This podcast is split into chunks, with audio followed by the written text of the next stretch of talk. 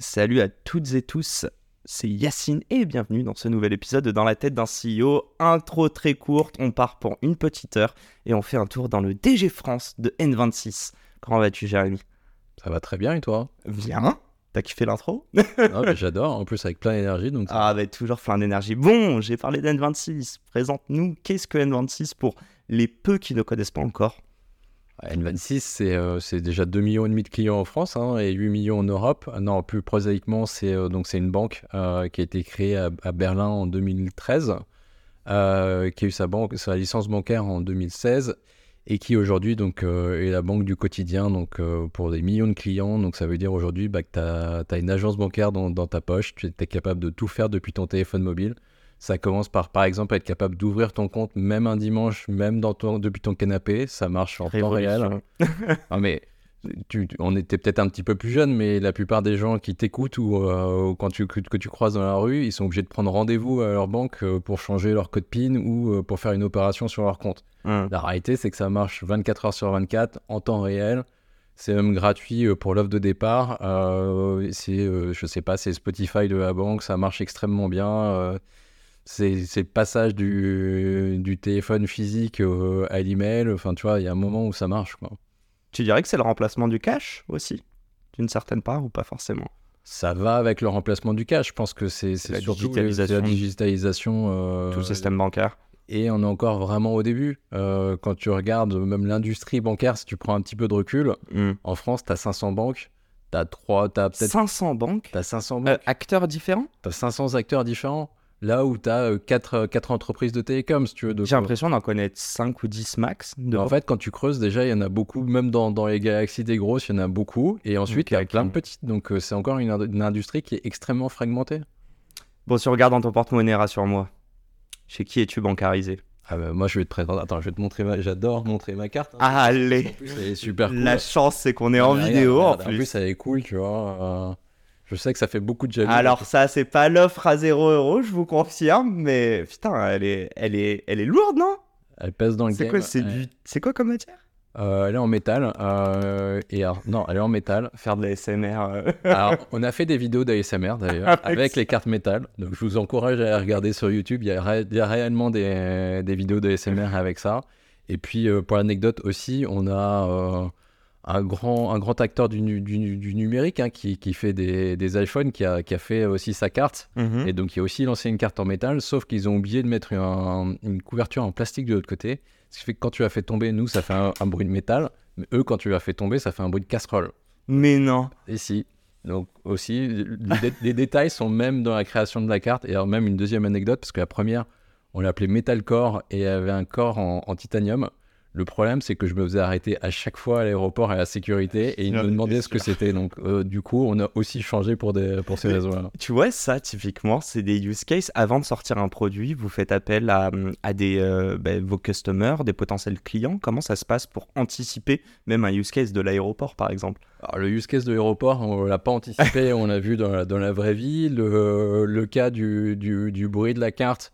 Je me souviens, j'étais au bureau ce jour-là où, euh, le fournisseur nous a envoyé des, classeurs entiers de cartes et on essayait simplement sur le bureau pour voir le bruit que ça faisait, quand ça tombait. Donc on a choisi justement euh, cette espèce de bruit un petit peu métallique, mais pas trop. Donc tu vois, ça fait partie des, choses. Après, il euh, y a beaucoup de test and learn. Hein. C'est aussi la réalité d'avoir une conviction, d'essayer. Et puis après, on voit ce qui se passe. Il y a des choses qui marchent encore mieux. typiquement, les, cartes métal, hein, pour te donner un exemple concret. Uh -huh.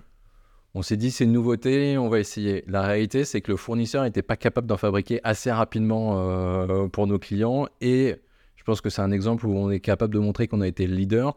Il y a beaucoup d'acteurs qui nous ont suivis euh, sur ce marché-là, euh, donc beaucoup d'acteurs digitaux. Que j'ai reçus dans mon podcast, pour pas les mentionner. Mais d'autres un peu moins digitaux. Mais la réalité, c'est que sur ce genre de sujet et sur plein d'autres, en fait, on est le leader au sens à la fois en termes de taille, mais aussi parce qu'on est capable d'innover avant les autres. Il y a tellement de choses. Euh, je rebondis tout à l'heure, tu as parlé déjà de Spotify et tu nous as pas dit le Uber de je ne sais quoi. Et non, mais ça fait plaisir. Enfin, on cite une boîte européenne Alors en déjà, référence. Ouais. C'est important. C'est important exprès. en fait. Ouais. c'est important euh, d'avoir de. Parce que je pense que typiquement, la banque, c'est un des métiers où les, les Européens ont une longueur d'avance en termes de digital et peuvent euh, justement s'étendre euh, partout dans le monde. C'est encore des métiers qui sont ultra locaux. Mhm. Euh, et dans, dans cette vague-là, on parle beaucoup d'IA en ce moment, mais la réalité aussi, c'est que dans la banque, il y a encore beaucoup de choses à faire et on est capable, euh, on a vraiment les compétences, on a vraiment le, le, le, le framework même réglementaire pour être capable de, de se développer et créer des, euh, des, des leaders de, de la banque digitale dans le monde. Et, justement, cette complexité euh, de devoir s'adapter localement tout en gardant une marque globale, euh, on va en parler. Euh, juste avant, tu disais justement le test and learn, et moi, le mot qui me venait, c'était débrouillardise. Et, j'ai l'impression que ça, ça se connote ben, à l'entrepreneuriat, et on va en parler. Mais avant de rentrer dans ça, moi, je veux apprendre à te connaître, toi, Jérémy. Avant d'arriver chez N26, bon, déjà, tu es passé chez Burger King. Raconte un petit peu ton parcours et surtout, il y a deux choses. Comment tu as atterri dans une start-up, qui plus est donc une fintech en 2012-2013 euh, et toi, tu l'as ouvert en 2000 Moi, je suis arrivé en 2016. 2016. Euh, je suis chaud. Enfin, parle-nous de ton parcours et parle-nous un petit peu l'écosystème fintech. Euh, Il y a, enfin, y a plein de questions. Quoi. À côté, je rejoins une startup, mais encore une fois, c'est quoi le job de monter un pays et Ouais. l'ouvrir? Euh, Voilà, tu as 45 minutes. 45 minutes, non. ça va être- En ça- monologue. ça- On va, on va essayer de faire court et, et efficace. Euh, à la base, moi, je suis ingénieur en télécom. Faut juste savoir qu'à l'époque, j'avais choisi d'être ingénieur en télécom juste après la bulle Internet. hein. donc, euh, fallait, fallait être visionnaire et, et savoir quand même que c'était quand même le, le futur. Euh, très rapidement, je me suis orienté vers la finance. Donc là, déjà, pour expliquer dans une banque d'affaires que tu es ingénieur, mais que tu vas être capable de, de y arriver. À l'époque, c'était encore quelque chose qui était, euh, qui était assez nouveau, mais, mais j'ai réussi à commencer ma carrière en banque d'affaires, donc à Paris, à Londres. C'est quoi, c'est post-2008 Ah, c'était avant, justement. C'est Juste que j'ai commencé, j'ai commencé avant en, en M&A, donc à Paris, à Londres. J'étais à Londres et je me suis dit, tout le monde se disait, il y a la crise qui arrive. Donc moi, je me suis dit, tu sais quoi, on va rentrer euh, en France avec un CDI, tu seras bien mieux qu'à Londres. vous, avez, Euh, vous avez été impacté euh, en M&A aussi euh, sur la crise IMO Enfin, la crise financière en général. Alors, moi, à la base, j'étais chez HSBC, euh, je suis rentré très rapidement euh, à, en- à Paris. Et donc là, j'ai commencé à faire du LBO. Euh, donc pour ceux qui connaissent, mais donc pour des boîtes industrielles, c'est pas du tout sexy. Mais j'ai fait beaucoup plus de deals en 2008 et les années euh, suivantes que mes copains qui se sont fait virer. Donc ça, ça s'est très bien passé. J'ai fait Mhm. plein de deals, euh, j'ai beaucoup appris. LBO, c'est du rachat par la dette. Ouais, c'est ça. C'est-à-dire que pour faire simple, t'as pas besoin de beaucoup d'argent, tu rachètes une boîte et c'est la boîte qui rembourse la dette. Voilà, Euh, c'est la boîte en collatéral. Je te cache pas, on va pas parler de ça, mais j'en ai déjà parlé dans un podcast. J'ai un master en finance, j'ai jamais compris ce principe. Mais passons, passons. C'est génial. T'as kiffé, j'ai fait, ouais. ça pendant 5 ans. euh, on, se- on se dit la vérité, je me suis fait virer. euh, mais ça tombait bien parce que de toute façon, j'allais faire mon MBA aux États-Unis. Donc, au final, j'ai eu une année de vacances à faire le tour du monde. J'ai fait mon MBA à l'Université de Chicago, qui est pas très connue en Europe, mais qui fait partie du top 3 ou top 5 aux États-Unis. C'est celle-ci d'où sort. euh, euh, c'est pas Michael Jordan? Alors non, euh, non, c'est pas Michael Jordan, mais il y avait Barack Obama, Oh, il y a- y, beaucoup de prix Nobel, euh, si tu veux. J'ai deux, deux de mes profs qui ont eu un prix Nobel, si tu veux. Donc, euh, Bientôt, bientôt. alors moi non, mais au, au moins ça donne, ça, donne, ça donne une idée un petit peu du niveau. Ouais, bien sûr. Euh, et euh, bah, là-bas, du coup, j'ai cherché du travail et j'avais simplement en fait décidé de m'intéresser à trois industries parce qu'il y a un moment aussi, tu te poses les bonnes questions sur qu'est-ce que tu veux faire plus tard. Et il y avait euh, l'énergie, euh, la nourriture, parce qu'il faut se nourrir, et euh, la tech. Trois industries plutôt résilientes. J'ai fait mon, mon stage de, de MBA chez Schneider Electric aux États-Unis. Énergie. Il faut, c'est- ça fait partie des boîtes qui peuvent ne, qui ont pas l'air sexy, mais qui sont des, des vrais leaders industriels et, euh, et globaux. hein, donc ça, c'est important de le dire. Euh, et ensuite, j'ai été recruté par Burger King à l'époque. Euh, Ils sont venus te chercher? Ils sont pas venus me chercher. Ils cherchaient euh, un, un Français ou un Européen qui serait prêt à commencer aux États-Unis et qui serait prêt à rentrer en Europe après, euh, après avoir commencé aux États-Unis. Burger King en France, euh, parce qu'ils s'étaient arrêtés pendant des années, ils y étaient à ce moment-là ou pas Non, ils y étaient non. pas, Donc, ils sont revenus quelques années. En fait, et- la et je pense qu'on va parler un petit peu d'internationalisation. Mhm. Burger King à l'époque, c'est donc ça, c'est, ça appartient à 3G, donc des personnes qui sont, euh, c'est un fonds de private equity qui est très bon pour monter des, des, des géants industriels au niveau euh, global. hein. On parle euh, notamment de d'AB InBev. euh, même- et pour, pour l'anecdote, le jour où j'ai passé mes entretiens chez Burger King, il- euh, 3G venait de racheter euh, Kraft. Donc moi, toutes les personnes que je voyais en entretien, donc DG, PDG, DAF, en fait, venaient tous d'être promus ce jour-là. Donc forcément, c'était peut-être mieux pour se faire recruter.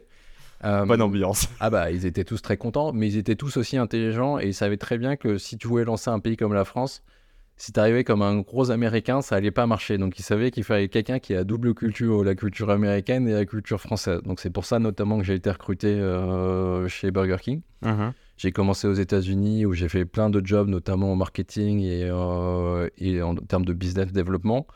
Et euh, on m'a mis dans un avion le, le, 2 janvier pour commencer le 5 janvier à Munich. J'avais pas prévu Munich dans l'histoire.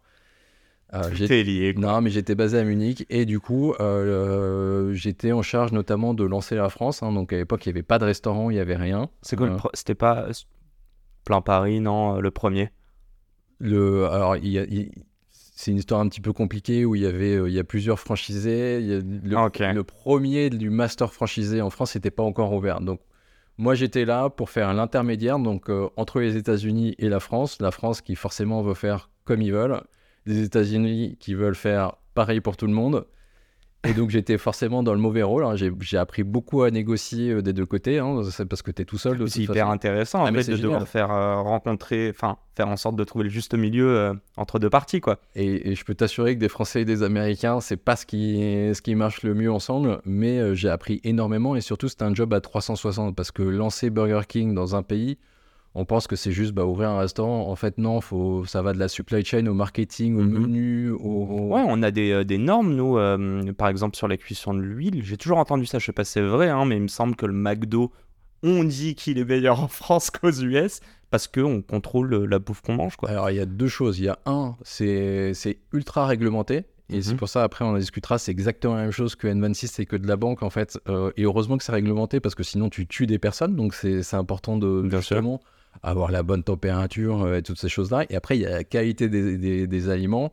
Et c'est peut-être pour ça que tu vois une différence de, qualité, en tout cas même gustative, c'est que c'est pas les mêmes aliments aux États-Unis et en France. Ah, moi, je, je, j'aime. De manière, on est transparent dans ce podcast. J'ai vécu 4 ans au Canada, mais mes doubles, comment ils appelaient ça, des quarter pounder, c'était une éponge à huile. Oui, non. C'était vraiment. Enfin bref, passons. On va pas faire ce podcast sur Burger King, mais par contre, il y a une question culture qui m'intéresse énormément. Burger King est très connu pour euh, leur marketing, leur communication décalée, notamment en France. Je sais qu'il y a Buzzman derrière, donc qui est aussi derrière euh, bah, Uber Eats, les pubs qu'on voit un peu drôles à la télé, ou encore euh, bah, La Vie épisode que j'ai enregistré avec Nicolas que je vous invite à écouter. Fermons la parenthèse. Question toute simple. Est-ce que c'est comme c'est un truc qu'on a créé en France avec, euh, donc tu vois, culture locale, ou au contraire c'est quelque chose qui existe depuis des années aux, US C'est un peu les deux.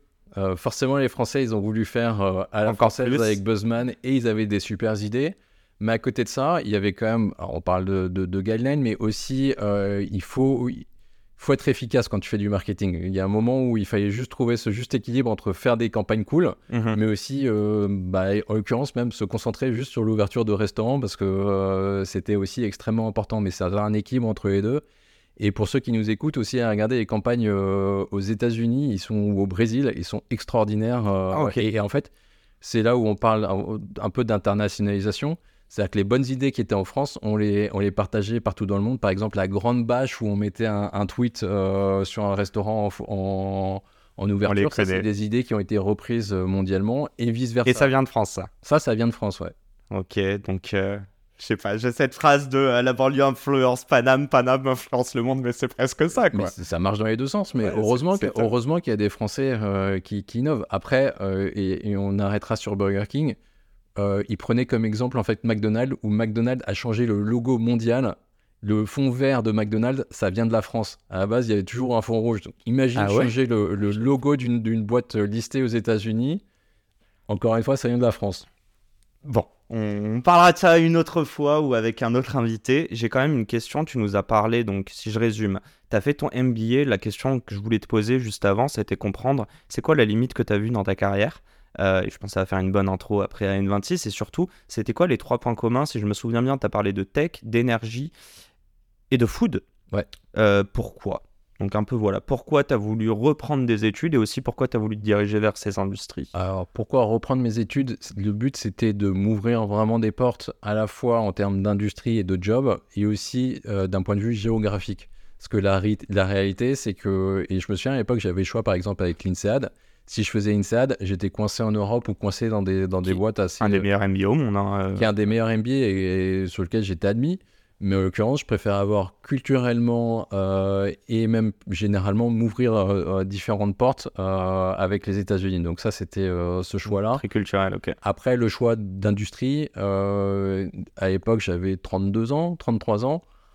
J'étais encore jeune et tu te dis, OK, quelles sont les industries un petit peu euh, qui seront là dans 30 ans ou dans 40 ans? Surtout que j'en ai vu quand même quelques-unes qui ont disparu euh, ou des boîtes qui ont disparu. Il y a un moment aussi, tu veux être quand même sur un marché qui est porteur et typiquement, l'énergie, on aura toujours besoin d'énergie, la nourriture, pareil. Pareil. Et la tech, on sait, il y a encore plus aujourd'hui que c'était, euh, c'est un des vecteurs les plus importants de croissance. Notamment aux US. Bon, Partout. partout. Ouais, non, mais je veux dire, quand t'es aux US, euh, quoi, en 2000, euh, donc c'est quoi, 2015, 2016 Non, même pas 2011, 2013. 2011, 2013, que je- euh, Facebook, c'est quoi la création? C'est 2012 Alors moi j'ai été aux États-Unis pendant l'IPO de Facebook et je me De- souviens en MBA personne n'y croyait. hein. Ah ouais, ok, d'accord. Ouais, je pense que pareil, comme toutes les IPO, elle s'est crashée au début. et Pas du tout. Ah ça non pas du tout. Dès Et le me- premier jour, ça marchait déjà souviens, À l'époque, il y avait le chauffeur de taxi qui nous disait ouais j'ai mis toutes mes économies dans Facebook, j'y crois. Nous on le regardait genre t'es vraiment un idiot. Bah non, il a peut-être eu, il a peut-être eu raison, il a peut-être gagné beaucoup. Aujourd'hui, il a racheté Uber. J'irai peut-être pas jusque là. On mais... lui souhaite. Bon, raconte-nous, euh, c'est quoi ton premier contact avec N26 Qu'est-ce que tu connais de la banque à l'époque? Euh, Comment un shift, on l'a bien compris, l'internationalisation jonglée justement entre ces cultures, mais c'est quoi le point commun que tu vois entre Burger King et N26 Ah, Il y a plusieurs questions dans la question. Euh, Classique.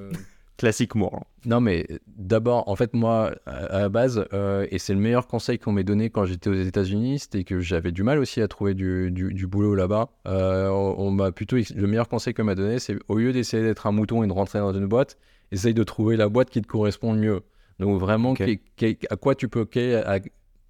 T'es la solution de quel problème, pour faire simple? Donc là, tu as pris une feuille et un stylo, tu as commencé à répondre j'ai- à ces questions-là? J'ai commencé à répondre un petit peu à ces questions-là, surtout après, euh, typiquement Burger King, où bah, du coup j'étais capable de, de faire du B2C, capable d'internationaliser euh, une boîte. Euh, donc ça, c'est les premiers éléments. Puis après, tu te poses la question, et moi, ce qui est vraiment le, le gros driver, c'est que je me suis dit, mais j'étais aux États-Unis, il y a des boîtes comme Uber qui sont créées, je les ai même pas vues, j'étais même pas dedans. Comment est-ce que je peux faire partie des, des 100 premiers employés du futur ça. Google, du futur Uber, du futur euh, name it, si tu veux. Donc vraiment, comment est-ce que je peux faire partie des premiers employés? Et à l'époque, N26. et à l'époque, alors, à l'époque, N26 c'était une start-up en Allemagne. Il n'y avait pas de job euh, GM France, euh, ça n'existait pas. Ce que j'ai, et je pense que c'est important. J'ai euh, j'ai simplement pris mon, mes deux doigts et ma boîte mail. J'ai envoyé un email au RH en disant écoutez, j'ai déjà vendu des banques, je suis ingénieur en télécom, j'ai déjà lancé euh, du B2C euh, depuis l'Allemagne dans du régulé. Le jour où vous voulez vous développer international, appelez-moi. C'est tout. L'email existe, je te le montrerai. Combien de temps après un retour? Trois mois après, euh, Tu croyais ou t'avais déjà oublié? Ah, moi j'étais à une terrasse de café en train de profiter du soleil, hein, c'est la vérité. Et je te le mail, c'est génial. Et euh, ils m'ont dit, bah, est-ce que tu veux passer les entretiens Euh, Bon, bah, le lendemain, euh, les entretiens, ça a dû durer, ça a dû durer euh, 10 jours, tout compris, parce que tu es une startup, donc ça va vite. Et je me souviens, j'ai fini mes entretiens le, le 23 novembre et j'ai commencé le 1er décembre. On teste quoi en entretien? Qu'est-ce qu'on veut pour C'était le rôle GM France déjà à cette époque ou pas? Oui, mais même eux, ils savaient pas le définir. Il n'y avait pas d'offre d'emploi, si tu veux. Je veux pas tirer les verres, hein, mais, Non, mais- ça ressemble à quoi les entretiens et c'est quoi les souvenirs que tu as Qu'est-ce que eux, qu'est-ce que N26 a essayé de valider chez toi en tant que candidat? À l'époque, ils cherchaient à savoir si j'étais sharp. Donc, est-ce que ça va de. de- de- C'était stupide, c'était brain teaser, mais pour savoir si j'étais là et si j'étais capable de, de, de raisonner. Après, ils m'ont donné un espèce de business case de comment est-ce que tu peux lancer la France, mais c'était même pas très clair pour eux. C'est-à-dire que quand je suis arrivé et que je leur ai, répondu à, à une vraie stratégie sur comment est-ce qu'il faut faire, quel est le marketing, quel est le produit, qu'est-ce, comment, est-ce qu'on fait. plus que ce qu'ils attendaient. Ils, ils m'ont regardé avec les yeux ronds. euh, littéralement, j'ai été embauché euh, avant la fin de mes entretiens. Donc ça, c'était quand même, c'était quand même assez génial. Euh, et j'avais une offre négociée avant même de- d'avoir atteint le- l'avion. Donc c'était, ça a été extrêmement vite. Et surtout, euh, c'était une petite équipe. hein. donc à l'époque, euh, tu, tu rencontres euh, tous les six levels en, trois heures et c'est réglé. Ils avaient plus besoin que toi que toi t'avais besoin d'eux, tu dirais à l'époque Ou c'était un match parfait à l'instant T ah, C'est toujours une négociation. Il faut que tu leur fasses comprendre que, que c'est eux qui ont besoin de toi. Euh, ce qui était aussi la réalité. Moi, je, mon, mon, approche, c'était de leur dire que je réglais euh, leurs problèmes. Et ce qui était aussi une réalité parce qu'ils savaient même pas par euh, quel bout prendre. Donc, ça, et toi non plus, parce que tu n'étais pas un expert dans la néobanque. Alors, j'étais pas. mais il n'y avait pas d'expert dans les néobanques parce que c'était quelque chose qui existait même pas ou c'était même pas défini. Hein. À l'époque, N26, c'était peut-être 50 000 clients en, en Allemagne. Euh, avec euh, vaguement une liste d'attente en France. Euh, il n'y avait pas d'autres acteurs, il y avait littéralement pas d'autres acteurs. Donc Revolut n'était pas encore né à ce moment-là? Je pense même pas, ou alors c'était vraiment aussi décent. les gens se posaient même pas la question de la banque digitale. les trois quarts des banques avaient vaguement une app, voire pas du tout. Ouais. Donc on était encore vraiment au début de cette chose-là. Donc et, moi tout le monde m'a regardé, mais qu'est-ce que tu vas faire dans une startup à Berlin au mois de décembre, littéralement. Hein, euh. Et maintenant, réponds à cette question. Qu'est-ce que t'es allé foutre là-bas? Et je le dis euh, un peu vulgairement, mais en mode. En fait, si je te pose la question depuis tout à l'heure. Euh, de, déjà, ce que je t'ai posé comme question, c'était savoir est-ce qu'en fait ils t'ont recruté sur des skills techniques ou des soft skills, que je dirais. Mais de ce que j'ai compris, c'est qu'ils ont plutôt, ils t'ont plutôt recruté sur ce que tu allais apporter plutôt que ce que tu avais déjà fait. Euh, et, surtout, ouais, pourquoi toi, tu as choisi de rejoindre une boîte comme ça plutôt qu'un grand groupe? Est-ce que tu n'avais pas un luxe, en fait, à ce moment-là, qui est de sortir avec un MBA, d'avoir fait des beaux jobs et de te dire, j'en ai rien à foutre, entre guillemets, du salaire, je sais que je veux un job qui me plaît, parce que j'ai le luxe de me dire que je pourrais toujours retomber sur mes pattes, en gros. Alors, c'est pas facile, mais. Non, franchement, je, je, le dirais pas comme ça, mais c'est une réalité aussi. Parce que la façon dont je m'étais posé les questions à l'époque, euh, j'étais pas marié, j'avais pas d'enfant, j'avais pas de, j'avais pas de crédit. C'est, si tu veux optimiser tes chances, bah oui, il faut regarder là où tu peux prendre un maximum de risques. Et après, c'est toi qui choisis euh, ton risque. Hein. Il y a des personnes qui montent leur boîte. Ça, c'est, je pense que c'est bah, l'entrepreneur au, max du risque. Max du risque. Et tu as le salarié euh, qui va rentrer dans une grande boîte, qui va être consultant. Ou qui et après, il y a des nuances dedans. Il y a quelques nuances dedans. Moi, je me suis dit, mais aussi risque adverse que je, que je puisse être, je ne peux pas ne pas optimiser le fait justement de prendre des risques. Donc euh, c'est pour ça que j'ai optimisé, euh, et vraiment j'ai regardé, hein, à l'époque j'avais regardé des boîtes qui avaient levé en série B, donc qui avaient, qui avaient du cash, qui, qui avaient du potentiel, parce que les investisseurs avaient fait le boulot aussi. Donc moi j'ai mhm. fait aussi mon boulot de due diligence en regardant est-ce qu'il y a un futur pour ce business-là? Une fois que tu as ouvert les yeux, que tu as découvert à l'époque que, bah oui, forcément, la digitalisation de la banque, tout le monde a besoin d'une banque. Euh, les banques te chargent des frais euh, monumentaux euh, pour, pour des services qui sont catastrophiques. Oui, il y a un super business et il faut y aller dedans. Et je suis parti m'éclater à Berlin. Voilà ce que je suis parti faire Donc, du jour au lendemain. Gros challenge avec la banane. Et juste sur les entretiens là dont tu nous parlais, est-ce que le fait que tu sentes qu'ils aient énormément besoin de toi, malgré le challenge qui soit hyper excitant, est-ce qu'il n'y a pas une sorte de biais, une sorte de red flag dans ta tête en te disant Attends, tu, sais, on te dit parfois en entretien que c'est toi aussi en tant que candidat qui dois un peu interviewer la boîte pour se dire est-ce que je, est-ce qu'ils me veulent vraiment, est-ce que tu vois à ce ah, niveau-là? bien sûr, bien sûr. je vais te donner des exemples concrets parce qu'à l'époque j'avais passé des entretiens avec des boîtes aussi connues qui peuvent être Deliveroo et Tinder où clairement ça s'est pas passé de la même façon et, euh, et j'aurais pas été plus loin dans le process. Et j'ai pas été plus loin, même Amazon ou d'autres boîtes pour d'autres raisons. Mais euh. Ok, d'accord. Donc là, tu as eu des, des, ah non, très gros green flags. Et surtout, quand, tu fais, quand tu vas dans ce genre de boîte, il faut que tu aies un vrai fit. Il faut que tu te dises, ok, avec ces mecs-là, j'ai envie de bosser, ça, je vais m'éclater euh, parce que tu, tu passes littéralement, tu bosses 7 jours sur 7, tu, tu, tu dînes avec eux, tu t'éclates et c'est la réalité. Donc c'était ce qu'il fallait, ce qu'il fallait voir et tu es obligé de plonger entièrement dedans. Tu peux pas y aller en disant ok je vais mettre le pied dans, l'eau et puis on va voir comment ça se passer. Il faut que tu y ailles euh, bien en tête. Tu, l'aurais fait si euh, à ce moment-là tu habites à Munich? Non. Non, tu étais déjà revenu en France, c'est ça? Parce qu'il y a eu le... Ah, Tout est mélangé, mais en gros, est-ce que le fait de connaître l'Allemagne un petit peu, le fait d'être passé deux ans chez Burger King, est-ce que si tout ça est arrivé plus tôt dans ta vie, euh, on parle de la même boîte, même potentiel, tu l'aurais fait ou? Je Franchement, je l'aurais fait ou ça aurait été dans n'importe quelle ville d'Europe. Euh, j'aurais été, le fait que j'ai habité à Munich, ça avait aucun intérêt. À l'époque, je me considérais et j'étais réellement SDF. Pas, je, je dormais pas dehors, hein, mais euh, j'avais littéralement deux valises et je passais d'un canapé à un Airbnb où j'allais chez mes parents de temps en temps. donc j'étais vraiment SDF à l'époque. Je, t'embête, hein, Jérémy. mais j'arrive pas à toucher du doigt ce que tu es allé chercher à ce moment-là. Je, tu vois, qu'est-ce que je suis allé chercher Ouais, dans cette aventure. Parce que l'aventure, faut le dire, Un an plus tard, ça aurait pu ne pas marcher et tu aurais pu retrouver une autre grosse boîte. Ça fait 6-7 ans que tu y es, donc super. Mais qu'est-ce que tu es allé chercher au début? En fait, qu'est-ce que je suis allé chercher? Je suis allé chercher le fait de pouvoir contrôler, c'est-à-dire que j'avais pas envie d'être un employé lambda où euh, on va te dire ce que tu dois faire, t'as pas la main, euh, pas la main sur, euh, sur les décisions, ça m'intéressait pas. Lancer ma propre boîte, j'ai cherché. Hein, à l'époque, j'avais déjà regardé les cryptos, tout ça. donc j'ai passé vraiment du temps. Et je me, suis, je me suis dit vraiment que le sweet spot où je pouvais vraiment m'éclater, monter mon. Alors, c'est pas mon affaire, mais, mais, vraiment choisir les personnes avec qui je vais travailler, euh, le type de même de marque qu'on va pouvoir. Parce qu'on t'influence à ce niveau-là, même la, marque elle-même, influencer. Euh, euh, la roadmap produit, pouvoir vraiment euh, bah, faire partie des premiers employés. Aujourd'hui, quand tu regardes, tu te dis, celui-là, wow, il faisait partie des 50 ou 100 premiers employés chez Google, tout le monde les regarde, même, même 10 000. Hein. Bien sûr. Tout le monde les regarde encore, genre, waouh, quasiment, il a, touché, il a touché le bon Dieu, tu vois. Ouais. Oh, il a sûrement touché pas mal aussi. Moi, je ne le fais pas pour ça, si tu veux, mais, mais juste te dire, waouh, c'est génial, ok, je peux, je, peux, je peux comprendre comment ça marche de l'intérieur, pousser, euh, créer lancer les choses moi-même. Et, euh, et, par contre, c'est flippant aussi, hein, parce qu'il y a bah, quand même un truc où tu te dis, euh, bon, c'est cool, mais la réalité, euh, c'est que t'as pas de guidance. Hein. On te dit, bah, débrouille-toi. Et c'est ça que tu kiffes. C'est de pas savoir le chemin, mais juste on te dit, tu vas de A à B.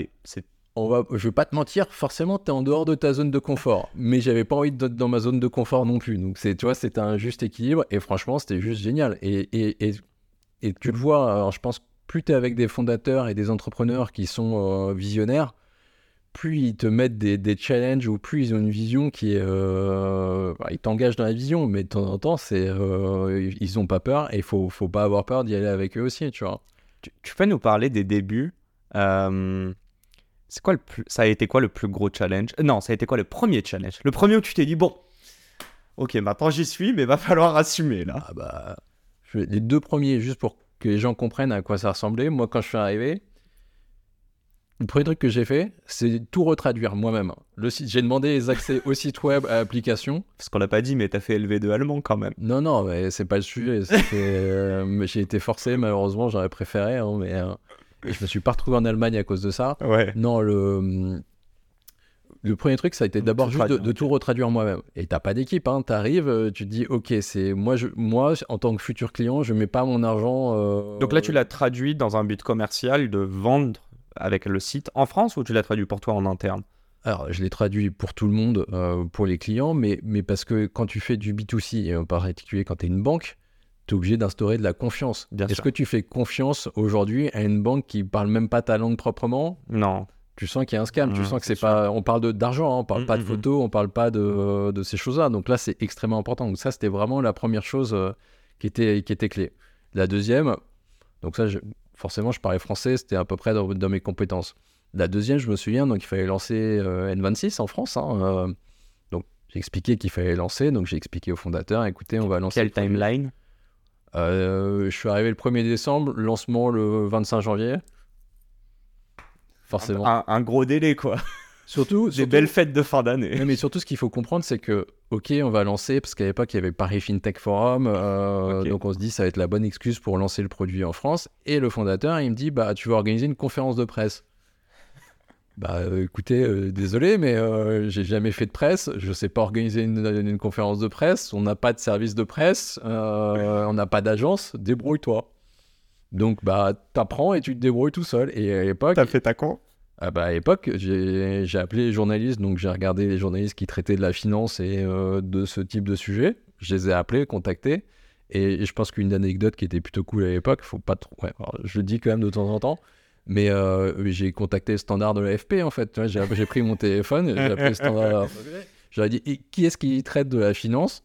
Ils m'ont passé parce que je pense même encore aujourd'hui, ils ont des téléphones physiques. Et la personne est venue parce que c'était juste en face. Donc on a eu une super couverture presse. cool. Et c'est ce jour-là donc deux mois après, où je sais que Valentin, le fondateur, a dit Ok, lui c'est bon, il n'a pas besoin de période d'essai, euh, on, va, on va lui faire confiance. Et c'est ça qu'ils sont allés chercher. Et moi je suis désolé, tu le dis euh, en demi-teinte, mais moi je recommande à n'importe qui. Euh, en fait, personne ne va le faire pour toi, et même dans la vie de tous les jours. Donc si tu veux, et si. Je pense à un des derniers invités que j'ai eu, qui est Harold, qui a reçu sur son Chinese Business Club un réseau qui marchait pas pendant trois ans Et puis euh, au bout de trois ans, il a reçu Emmanuel Macron, ministre, euh, donc de- et il a appelé le standard de Bercy, donc ministre de l'économie.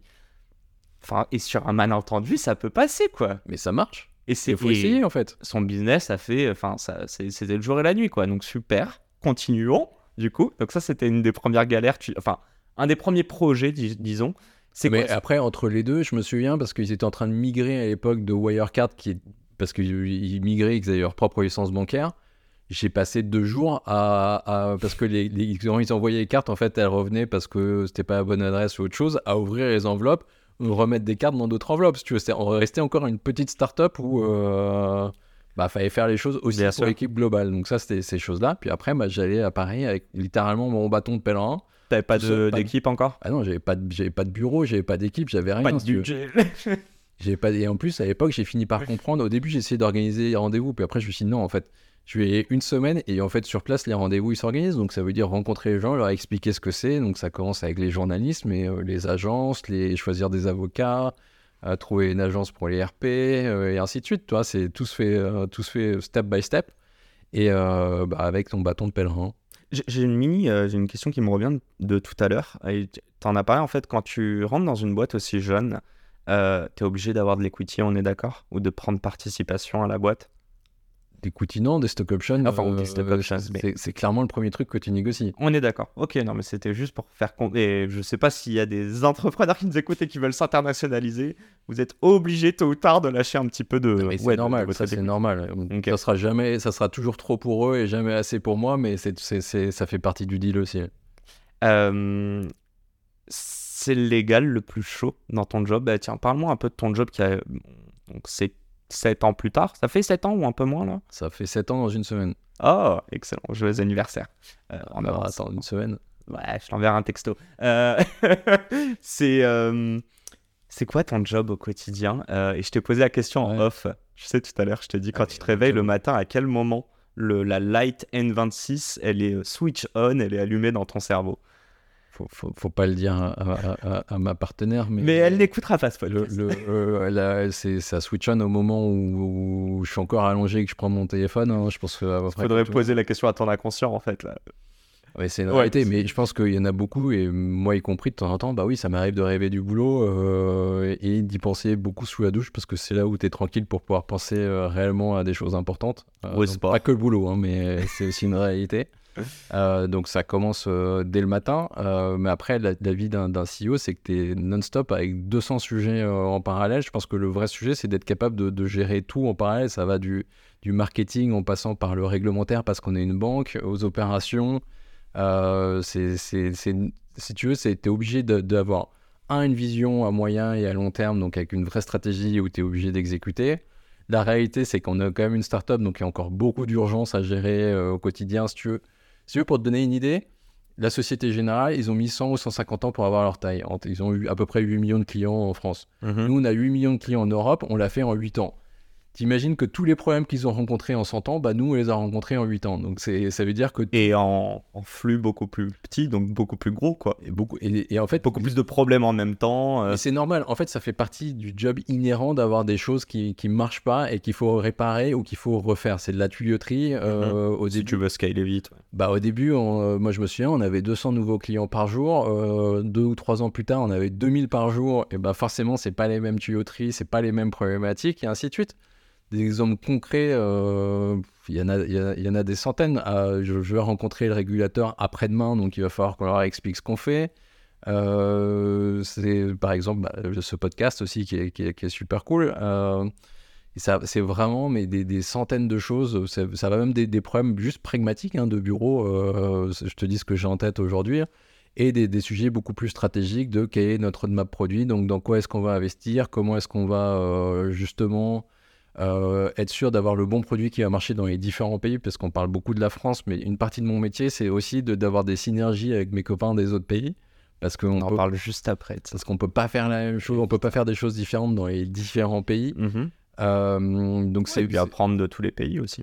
donc c'est il y a une grosse partie de gérer. Après, et je pense qu'on n'en parle pas assez, c'est d'avoir les bonnes équipes. Euh, Vous êtes combien aujourd'hui? Aujourd'hui, En est- France. hein.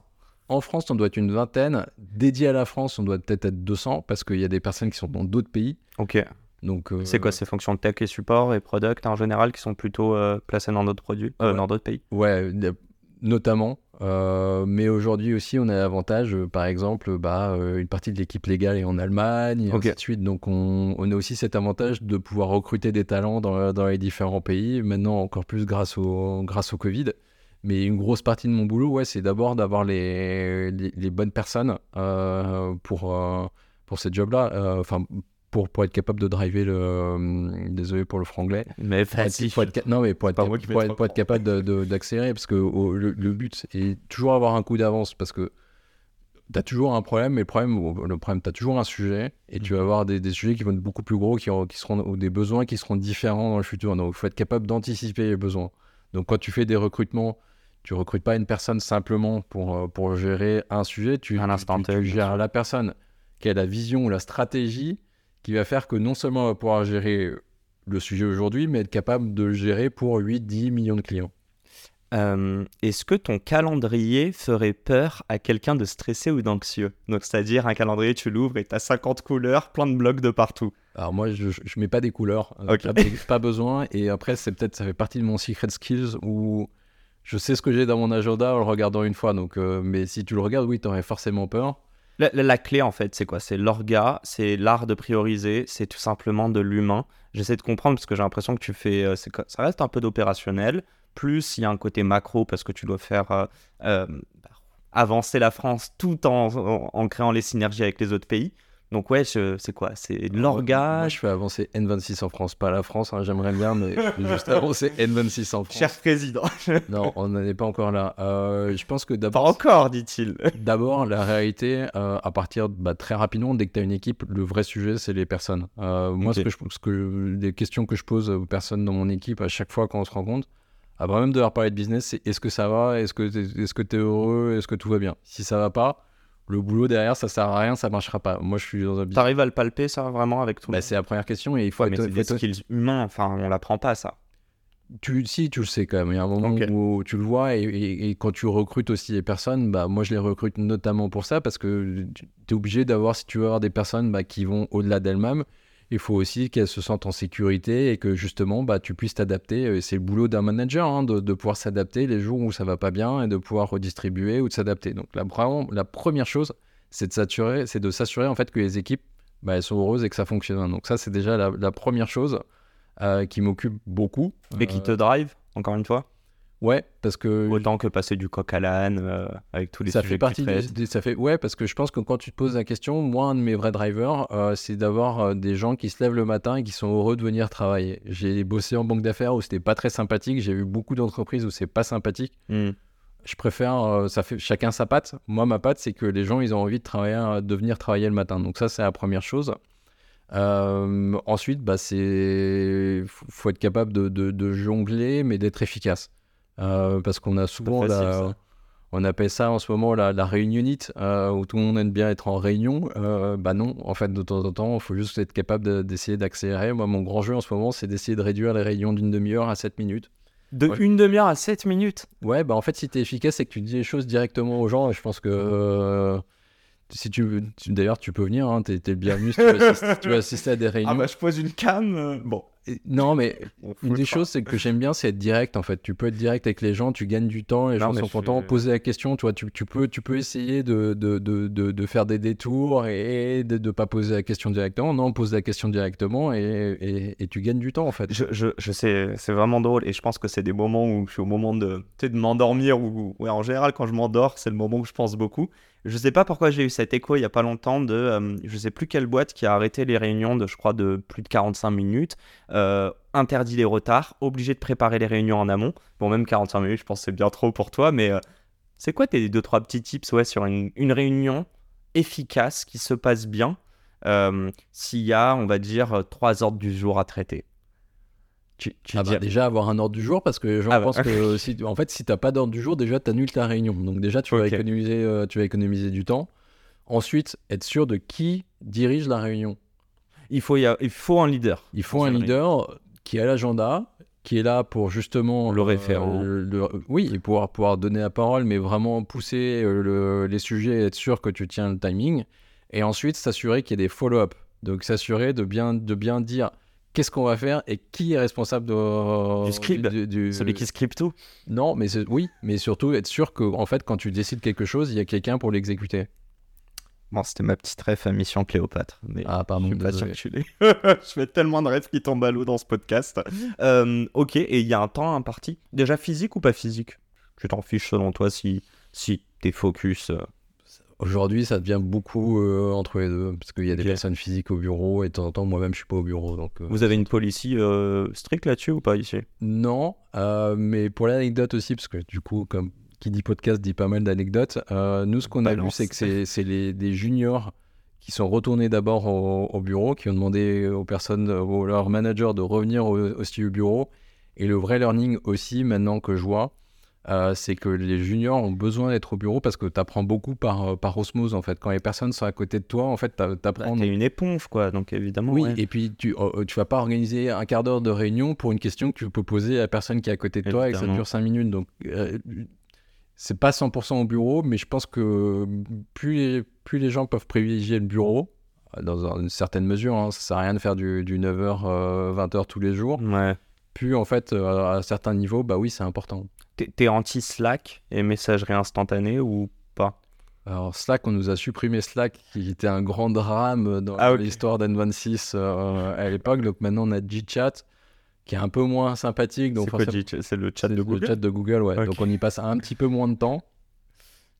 Euh, c'est utile. Euh, je pense qu'il faut juste utiliser les bons outils pour les, les, les bons, les, les bonnes, euh, les, les bons sujets, si tu veux. Donc, les emails, c'est pour les choses qui peuvent être faites de façon asynchrone. Ok. Le Gchat, bah, il faut juste que les jeunes, les gens puissent répondre, mais il faut bien se coordonner là-dessus.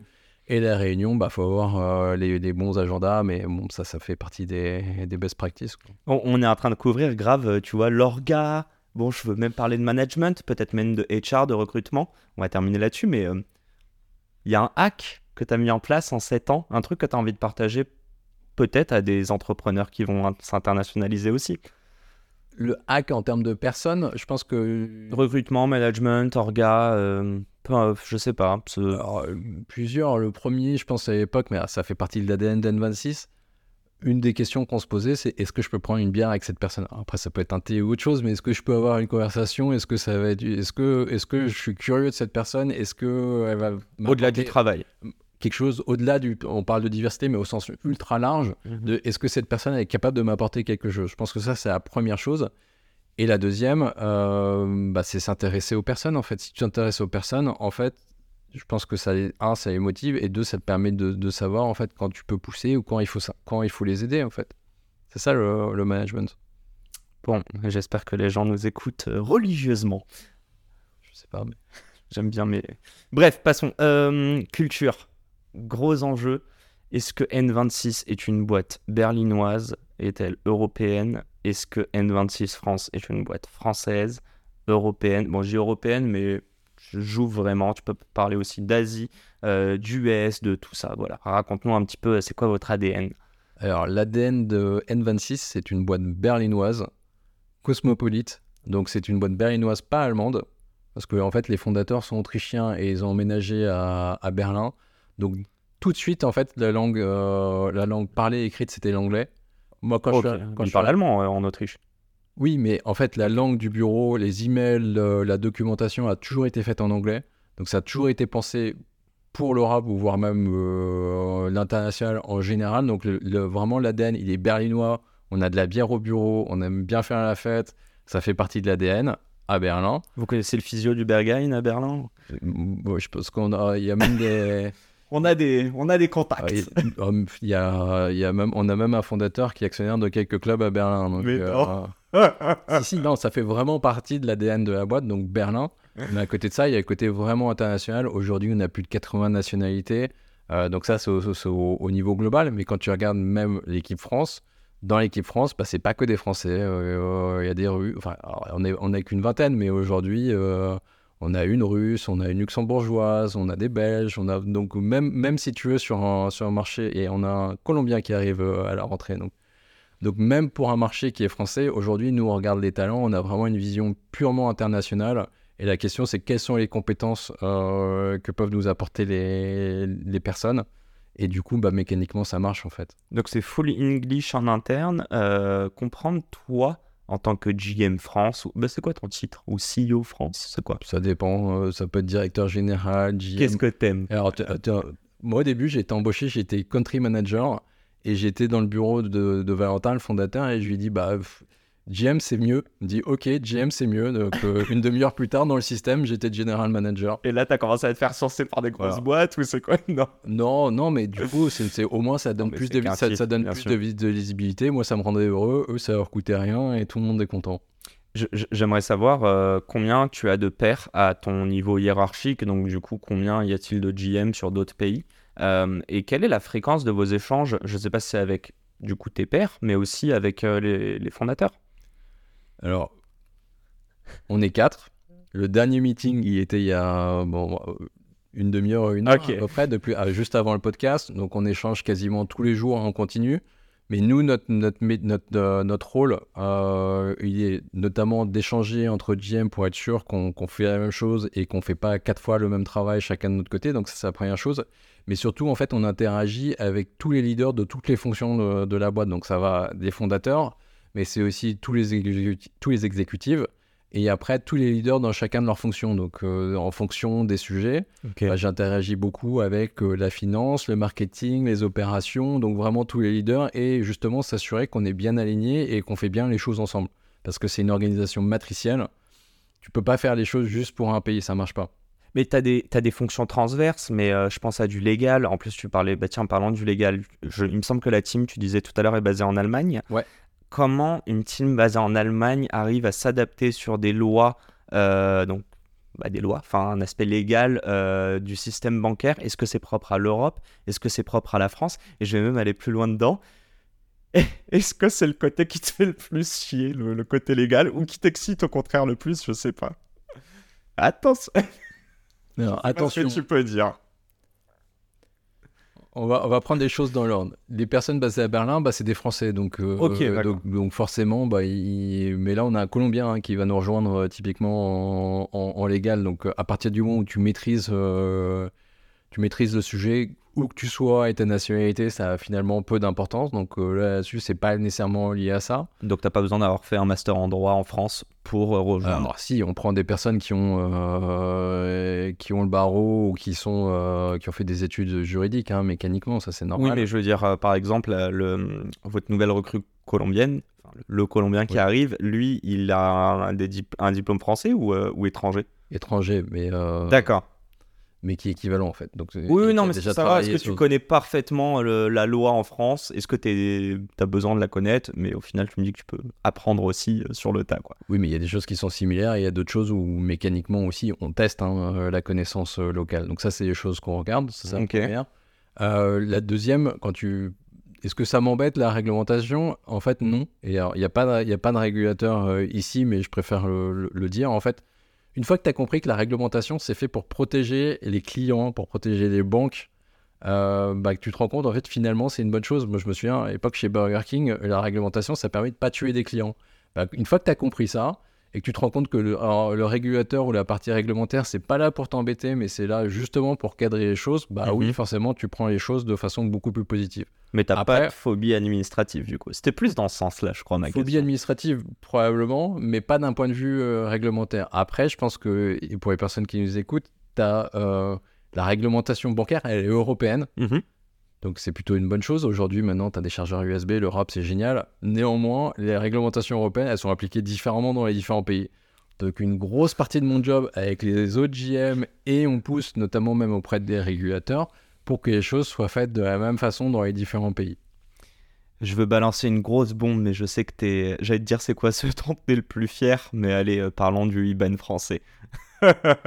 yes, du coup, en, en 7 ans chez euh, N26, euh, bah, je, j'en ai, j'ai, comment dire, supputé, supposé par euh, ton post LinkedIn qui a eu euh, je ne sais combien de likes et de commentaires que c'était vraiment ta plus grosse fierté. Mais peut-être que je me trompe. C'est quoi ta plus grosse fierté, du coup? Alors, il a effectivement eu même beaucoup de riches. Euh, ouais, clairement, le French IBAN, c'est le, le Liban FR en français. euh, bah, c'est un projet qui a duré quasiment 7 ans, qui était transversal, qui a transformé Dès le départ, tu as commencé quoi? C'était une de tes premières choses sur ta roadmap en France. toi? Bah, très rapidement, en fait, tu es dans une entreprise B2C, donc tu es obligé de te poser la question quels sont les problèmes des clients? Le premier problème des clients, c'est qu'ils n'arrivaient pas à télécharger leur, leur RIB, Mhm. facile.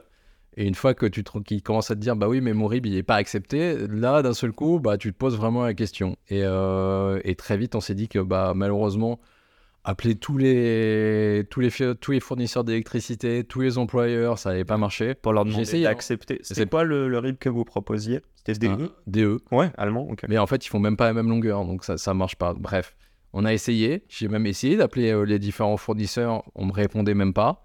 Euh, C'est pas légal. hein, J'ai même appelé la DGCCRF, hein, pour être très honnête. La, la quoi? La DGCCRF, la répression des fraudes. Ah ok, j'avoue, je connaissais Non, pas mais- donc, donc j'ai vraiment essayé. Et la réalité, en fait, c'est que soit tu essayes de faire changer le monde, ça peut prendre un petit peu de temps, soit tu essayes de t'adapter. Ça a aussi pris du temps parce que c'est la banque et que ça, ça prend du temps. Mais la réalité, c'est qu'aujourd'hui, on le voit même dans les premiers résultats, parce que ça, on a lancé ça au mois de juillet, bah oui, euh, il y, a une- il y a une vraie. Il y avait une vraie demande, ça répond aux attentes Et donc euh, une augmentation du nombre de euh, nouveaux clients chez vous depuis cette euh, feature? Et une augmentation du nombre de clients qui utilisent N26 comme leur compte principal euh, des premiers jours et une augmentation du nombre de clients qui, qui prennent des, des, des packages payants. Donc vraiment, le pari il était, il était ultra gagnant sur ce sujet Je- J'avais une question, mais ça sonne trop fin d'interview, donc je vais l'attendre un petit peu pour la suite. Non, je ne te lâche pas encore, Jérémy. Euh, sur, euh, sur justement la partie bancaire, vous avez une particularité, N26, vous êtes une banque, Ouais. vous avez cette licence, cette fameuse licence, le, le Saint Graal pour, les, pour beaucoup de fintech. Explique-nous un petit peu. euh, euh, et pareil, je voudrais qu'on parle un petit peu de la compétition. Donc, qu'est-ce qui fait de vous, bah, c'est simple, je crois que tu l'as annoncé, the third largest digital bank in France. Donc, ça veut dire la troisième banque digitale euh, la plus grosse en France. Ouais. D'ailleurs, je suis curieux de savoir qui sont les deux premières. bon, c'est pas grave, on va parler. dans- Dans les deux premières, il y en a une qui est là depuis euh, 25 ans et, et qui fait beaucoup de pubs à la télé. Et, euh, et la deuxième qui, qui, qui vend des cartes dans, dans des tabacs. Ok, donc ça veut dire que le gros compétiteur qui est Revolut euh, n'est pas plus gros que vous en France? Non. Ok, bah, j'aimerais que tu me parles, je sais pas à quel point tu peux parler euh, transparence euh, sur de la compétition, mais euh, c'est quoi votre positionnement? Tu l'as dit juste avant. On parle de licence bancaire, là, ou de compétition? Les deux. Plein de choses. Mais parce que je pense que la licence bancaire a fait euh, partie de votre euh, avantage compétitif dès le début, non? Alors, la licence bancaire, euh, c'est marrant parce qu'on on voit ça comme un, un but en soi, alors qu'en fait, un, c'est c'est littéralement le point de départ parce que. À l'époque, on était une petite. Bah, quand quand j'ai commencé, on était une petite start-up. La licence bancaire, en fait, c'est une feuille de papier qui était signée par Mario Draghi, qui était dans un, Ah, trop drôle. dans- qui était sous un bureau, donc je m'en souviens, c'est- ça c'est l'avantage des, des petites boîtes à l'époque. Euh, mais plus, plus- de- non, mais d'un point de vue plus, plus général, euh, la, la- la licence bancaire, c'est euh, C'est la confiance aussi. non, c'est euh, la clé de voûte euh, dans, dans, dans le métier de la banque pour, pour au moins trois raisons. Le premier, euh, c'est que en fait, si tu n'as pas de licence bancaire, tu es obligé de, de te reposer sur un autre acteur. Et ça veut dire quoi? Ça veut dire que, un, bah, cet autre acteur, tu es obligé de le rémunérer. Que tu dépends de lui aussi. Ouais, mais non, Ouais. donc tu es obligé de le rémunérer d'abord financièrement. Et dans un modèle euh, économique, bah, euh, la réalité, euh, c'est que ça coûte cher. La deuxième, c'est que cet acteur, bah, tu es obligé de, de respecter son, son goût du risque d'un point de vue réglementaire. Donc, s'il a décidé d'avoir, de respecter certaines, certaines règles ou d'avoir un certain niveau de risque, bah, tu es obligé de l'appliquer d'un point de vue réglementaire. Et le troisième, il est d'un point de vue opérationnel. C'est-à-dire que tu n'es plus dépendant du, du- Si tu veux lancer un produit, bah, tu n'as pas euh, une surcouche qui est compliquée. Et ça, en fait, tu le retrouves. Et c'est un vrai avantage compétitif parce que quand tu regardes le monde d'aujourd'hui, toutes les banques en ligne, elles appartiennent à des grands groupes. Et c'est pour ça d'ailleurs qu'en France, les banques en ligne, elles ne sont pas développées jusqu'à il y a très peu de temps parce qu'elles avaient aucun intérêt à développer leur banque en ligne alors qu'elles avaient des banques de réseau à côté Mhm. parce qu'elles n'étaient pas indépendantes. Donc aujourd'hui, nous, N26, on a notre licence bancaire, on est indépendant. Since day one. Pas since day one, since, euh, le- depuis la troisième année.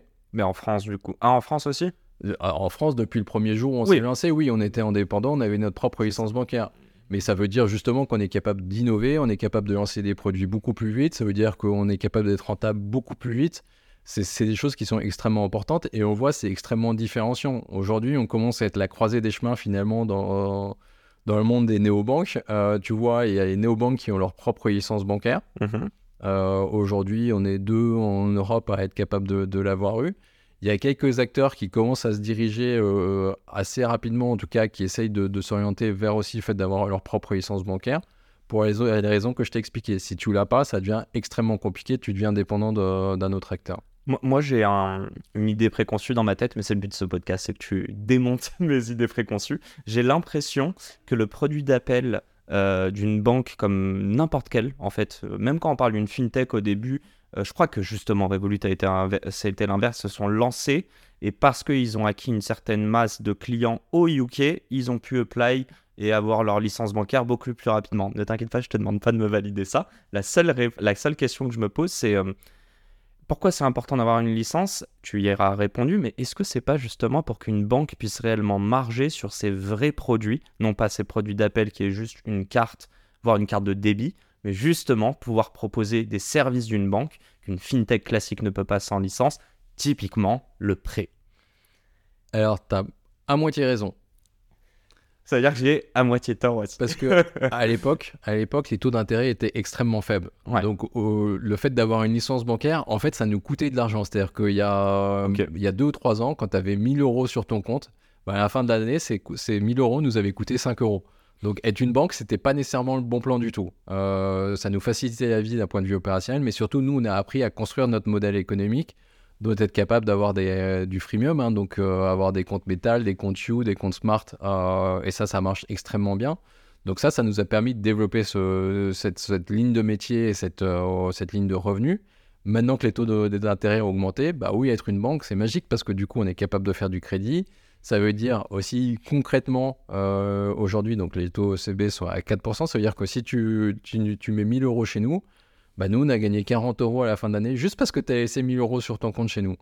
Donc d'un seul coup, bah oui, forcément, en termes de modèle économique, ça change tout parce qu'on est une banque. Si on n'était pas une banque, bah ça serait plus difficile. Donc vous faites ou pas de l'argent sur, euh, je ne sais pas si c'est de l'interchange? Est-ce que tu peux me parler des différentes sources de revenus? Euh, C'est assez opaque. Je... Non, non, on va être super transparent. Quand je dis opaque, pour nous, et je te cache pas que j'ai même bossé pour une boîte de euh, cartes prépayées, mais en modèle B2B. Et j'ai découvert des mois après, malgré en avoir été en interne, qu'on se faisait une belle partie de CA sur de l'interchange. Alors, il, y a trois, il y a trois sources de revenus principales chez N26. Après, euh, dans les, chez les autres acteurs, c'est peut-être des proportions qui sont différentes, mais les sources de revenus, elles sont à peu près les mêmes. Mhm. La première, c'est ce qu'on appelle le taux interchange. Alors, pour expliquer à tout le monde ce que c'est que le taux interchange, c'est lorsque, par exemple, euh, moi ou Yacine, on fait une, euh, une transaction avec notre carte, N26, et ben N26 en fait va récupérer une partie de la, une partie de la commission 0,2 0,3% du montant parce que on a euh, émis la carte. Donc ça c'est donc sur des sur une transaction ça paraît faible mais sur des dizaines de milliards de, de transactions par an, bah, d'un seul coup, c'est des choses qui sont extrêmement importantes. Juste cet argent est-ce qu'il est un dollar pour nous? Il est pris en fait côté marchand Il est pris côté marchand. C'est ça. Donc pour le client, c'est absolument transparent. Voilà. Et on est d'accord que c'est un pourcentage. Donc euh, c'est douille au tabac et, et, dans les bars de 10 euros minimum.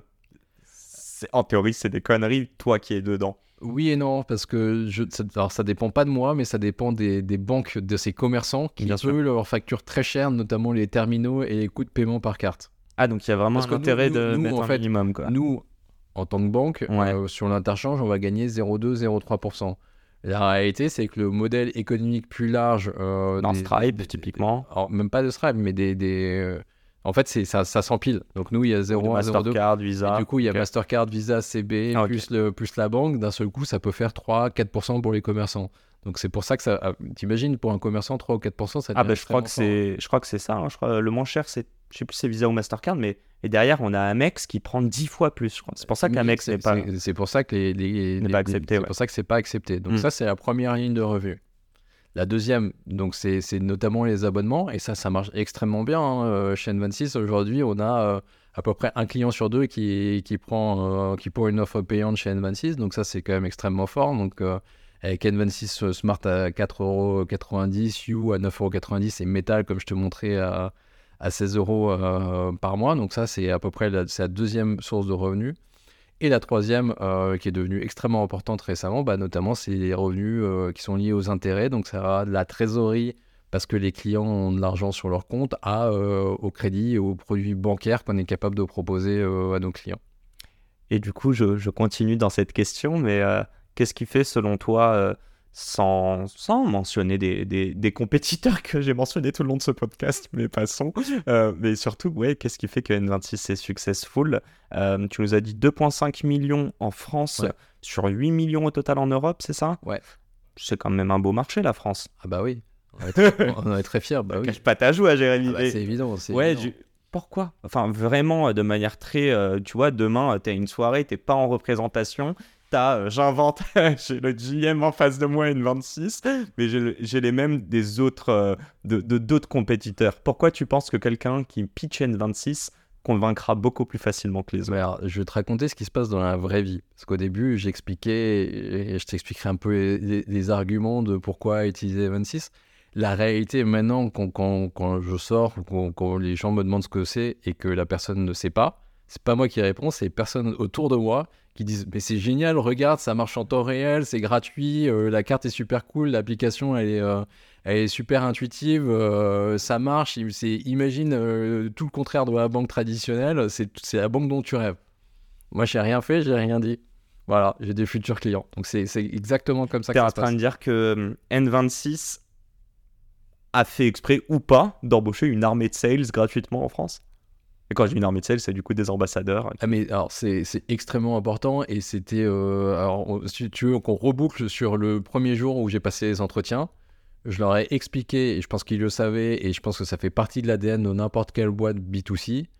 Le meilleur marketing, c'est d'abord un produit qui marche. Si des clients ne sont pas satisfaits, ça ne sert à rien de faire du marketing. Et, et- et bon, forcément, on essaye de l'accompagner encore plus en essayant de promouvoir un maximum et d'aider encore plus euh, les clients bah, qui sont satisfaits hein, mécaniquement. Mais la réalité d'un bon, business- d'un bon modèle économique qu'on essaye de pousser au maximum, bah, c'est les clients satisfaits. Plus les clients sont satisfaits, plus ça marche. Aujourd'hui, les- la grande majorité de nos nouveaux clients, en fait, ils viennent grâce au bouche à oreille. Et c'est génial parce que c'est gratuit. Ouais, coût d'acquisition à 0 euros. Euh, vous êtes à, euh, en termes de satisfaction client, donc ce qui pour moi représente la confiance et tu, en, dans le produit et dans, euh, dans N26. Euh, je- vous, enfin, t'as des stats, un, un classement ou euh, Alors, il y a un truc qui est très simple, euh, ce qu'on appelle le NPS, ah, ok, le Net, Promoter Score. Le Net Euh, Promoter Score. oula, ouais. Vous êtes à combien? pour faire simple, toutes les banques elles sont en négative. Nous, on est très largement dans le positif et euh, des scores très très positifs. Genre, tu peux nous donner une tranche ou pas? Je, je peux pas te donner des tranches. Parce que je peux dire qu'un très bon SaaS qui a déjà 70%, c'est énorme. Ok. Et imagine que c'est possible pour la banque. Voilà. Mais c'est incroyable, vous devriez en être super fier. Enfin, tu l'es du coup, je Ah pense. bah, euh, oui et non, parce qu'on sait que c'est toujours pas assez en fait. On a cette, cette obsession de, euh, de, de s'assurer bah, que les clients sont satisfaits. C'est c'est comme ça que ça marche en fait. Tu, tu nous parlais de modèle économique. euh, on est un peu dans, dans- dans les chiffres. On parle de plus en plus de rentabilité. On sait que vous avez levé de l'argent, vous avez ce statut de unicorn depuis un, un petit bout de temps. Je n'ai pas du tout les chiffres sous les yeux. J'aimerais savoir, est-ce que c'est un mot que. euh, ouais, profitability en English, mais est-ce que tu en entends parler de tes cofondateurs, de vous tous en tant que GM Comment ça se passe chez N26 à ce niveau-là? Euh, on en entend tous parler. Euh, GM à tous les employés, c'est une réalité et il ne faut pas, faut pas se le cacher. Je pense que euh, le- le- à la fois, c'est pas que le contexte actuel, hein, c'est aussi notre, notre stade de développement qui est qu'aujourd'hui, la prochaine étape, c'est d'être rentable. On sait qu'on va être rentable a priori dans les 12 prochains mois. 12 prochains mois. Donc ça, c'est France ou mondial? mondial. On est, on est rentable en France depuis, euh, depuis plusieurs années, donc euh, ça, ça fonctionne très bien. L'objectif, c'est justement d'atteindre la profitabilité euh, au sens large, parce que de, toute façon, en fait, on a, on a de, euh, on, a les ressources. Nous, nous, notre sujet, c'est d'en avoir encore plus pour pouvoir accélérer encore plus la, la croissance. C'est le seul sujet. Tu peux chiffrer l'ambition ou pas? Je sais que tu l'as chiffré quelque part. Vous avez un business plan, vous avez des, euh, des objectifs. Qu'est-ce que tu peux nous partager euh, Peut-être euh, N26 euh, dans deux ans, dans un an? Moi, je peux te dire que N26, si allez, on, va se donner quelques années, mais on va essayer, on va essayer de faire deux, mais que ça soit au moins 5 millions de clients en France. Euh, Donc plus- le doubler. Ouais, plus, le doubler. euh, mais surtout, ce qu'il faut comprendre, c'est qu'on est capable d'accélérer encore plus les revenus par nombre de clients. Donc, quand on double le, le nombre de clients, bah, le but, c'est de fois, fois, fois 3 ou voire même fois plus. euh, Le panier moyen. euh, et ainsi de suite. Donc là, le but, c'est d'accélérer là-dessus. Et puis après, l'ambition globale, je me souviens à l'époque, tout le monde nous regardait avec des yeux ronds. Bah oui, l'objectif, c'est d'avoir 100 millions de clients dans le monde. Ça paraît loin. Moi, j'ai commencé, on avait 50 000 clients, on avait 8 millions. Donc quand t'es à 8, t'avais passé à 100, c'est pas non plus quelque chose qui est aberrant d'ici euh, quelques années. Mais peut y avoir des plafonds de verre, j'imagine que vous en êtes conscient, c'est des choses vous... Tu vois, il y a des barrières que vous anticipez. J'imagine que passer de 50 000 à 8, 10, peut-être 20 millions, mais parfois de passer de 20 à 25, c'est déjà beaucoup plus dur. Non, pour nous, ce qui était le plus dur, c'était justement ce qu'on a fait euh, au cours des dernières années. Donc c'est les premières marches. C'est avoir les, c'est les premières marches, avoir les premiers clients, avoir les IBAN locaux pour être capable justement et de, d'avoir la connaissance des clients, donc avoir des, des GM, des équipes locales pour comprendre comment ça fonctionne. Aujourd'hui, euh, ou demain, euh, on est capable de, de faire x2, x3, x4 euh, en termes de croissance et en termes de taille sans, sans que ça change, euh, sans qu'on ait besoin de changer massivement notre organisation. Et vous recrutez en France ou pas du coup? On recrute en fonction des besoins. Donc, euh, Non mais j'ai un petit lien à balancer dans la description de cet épisode ou pas? Pas en ce moment, mais, euh, Ok. mais ça va arriver. Ça dépend. Bah, dans ça tous les dépend cas, les gens vont l'écouter tout pendant plusieurs mois, plusieurs années, j'espère. Ah, mon conseil, mon conseil, c'est de venir régulièrement sur la page parce qu'il y a littéralement des opportunités en continu. Et puis faites comme Jérémy, contactez les RH, euh, peut-être sur un malentendu. C'est pas, c'est pas, non, c'est pas un malentendu. Non, et, et si pas tu veux, je te, mais- je je te montrerai. Tu pourras mettre le screenshot en, en, en lien. C'est, euh, c'était, c'était volontaire, choisi, et j'ai envoyé que trois emails comme ça. Il y en avait un autre, c'était WeWork, et le troisième, je sais plus, tu vois. Donc, Et t- euh, juste ton mail, il y a, y a- y a- t'as appris, t'as appris, t'as bossé avec beaucoup de personnes qui du coup recevoir plein, plein de CV, plein de mails. Ton Ouais. mail, il tient en moins d'une page, j'imagine, il est straight to the point, concis. ah, mon, di- mon mail, il tient en quatre lignes. Ok, donc c'est ok. Donc ça, tu recommandes, ouais, straight to the point. Tu, tu, mettras, 7 tu, minutes de meeting. tu, tu- tu le mettras en copie. Ouais, on mettra un petit lien, ouais, ça peut être drôle. Euh, on termine très bientôt. Bah, je t'ai demandé tes ambitions. J'ai vraiment cette dernière question à te poser. Euh, on se, je- je- ça fait déjà une heure, hein, mais je, je te rappelle le début. Bon, je veux pas te rappeler ton background, mais quand même, tu n'as pas atterri directement chez N26. Tu as fait un MBA. J'aimerais te parler, en fait, avant ce MBA. J'ai l'impression qu'aujourd'hui, mais dis-moi si je me trompe, mais tu es heureux et épanoui professionnellement. Grave. Grave. T'as- Non mais, tu Ah. vois, on le disait tout à l'heure, euh, euh, tu vis et t'es habité aussi par N26, mais c'est quelque chose qui te rend heureux. C'est pas une contrainte. En tout cas, je toujours vois, mais pour le moment. Veut- on vit qu'une fois. Si tu fais un job que t'as pas envie de faire. Alors, soit tu as les vraies contraintes. Moi, j'ai pas cette- j'ai l'avantage de pouvoir faire un job que j'ai envie de faire. Bah oui, il faut, faut vivre heureux. Tu vis qu'une fois. hein, donc, euh, c'est important. Qu'est-ce que tu voudrais te donner, toi, Jérémy? Qu'est-ce que tu aurais voulu te susurrer à l'oreille comme conseil quand tu sors de tes études d'ingé? J'imagine qu'à cette époque, t'es encore un peu perdu. Tu sais pas exactement ce que tu vas faire de tes dix doigts. Le Jérémy de. Oula, j'allais trahir ton âge. Je ne dirai rien. Ah, tu peux dire j'ai 42 ans. Mais non Bon, allez. Bon, j'ai 29 alors. Allez, passons. Mais euh, non, ouais, euh, 10, 15 ans en arrière, tu leur aurais dit quoi? Euh, Ouais, plutôt 15 même. Que 15, 20 que 10. Mais que les, hum, les apparences euh, sont importantes et malheureusement, hein, mais que les apparences sont importantes et que en anglais on appelle ça perce- perception matters, perception is reality. C'est important justement, bah, ça va de comment est-ce qu'on s'habille, qu'est-ce qu'on dit, comment est-ce qu'on se comporte. Je sais que ça devrait pas être comme ça, mais c'est aussi une réalité, euh, notamment bah, si, on veut, si on veut avoir une super carrière et pour pouvoir euh, même se- même en tant qu'entrepreneur, en fait, être capable de, de- de comprendre que c'est pas simplement ce qu'on est ou ce qu'on fait, mais c'est aussi la façon dont on le vend, la façon dont, dont on se comporte euh, qui a un impact. Et ça, euh, du coup, je- c'est hyper intéressant. J'ai rarement eu des conseils comme Oui, ça. mais Mais... parce que je me suis tapé la tête contre les murs parce que j'avais pas compris ça euh, assez tôt. Bah. Mais justement, euh, comment tu l'as découvert ça? Je sais pas, si c'est une mauvaise expérience, mais tu vois, c'est comment Parce ça se traduit? C'est dur. C'est En pas MBA, on palpable. MBA, on t'apprend euh, parce que en fait, les, Américains, ils ont cette capacité à être super pragmatiques sur des choses. Bon, en MBA, on t'apprend à euh, comment comment te tenir un cocktail. Donc, comment te tenir un cocktail? Tu manges avec ta main gauche parce que tu serres les paluches avec ta main droite.